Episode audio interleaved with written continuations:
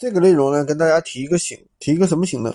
就是有很多人在做闲鱼的时候呢，他就说，呃，想开第二个号、第三个号，甚至第四个号、第五个号，但是呢，他又没有那么多手机，他又想节省手机，对吧？其实这个事儿呢是问题不大的，就是说。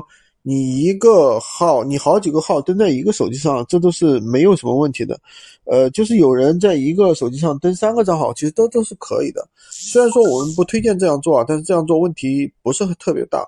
最大的是什么呢？就是说，有的人在一个闲鱼 APP 上面来回切换账号，就是一个手机上他只有一个闲鱼 APP，但是呢，他却有两三个账号，他把这个两三个账号来回切换，这样的话就是很危险，就容易被封号。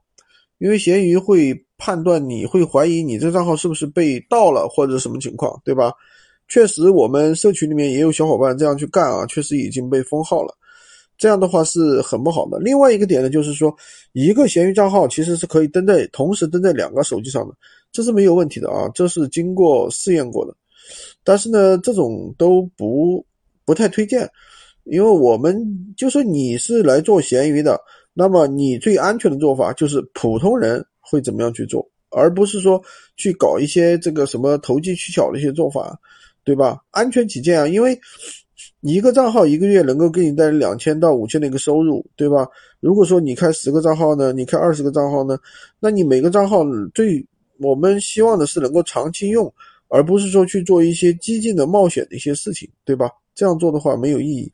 今天就跟大家讲这么多，喜欢军哥的可以关注我，订阅我的专辑，当然也可以加我的微，在我头像旁边获取闲鱼快速上手。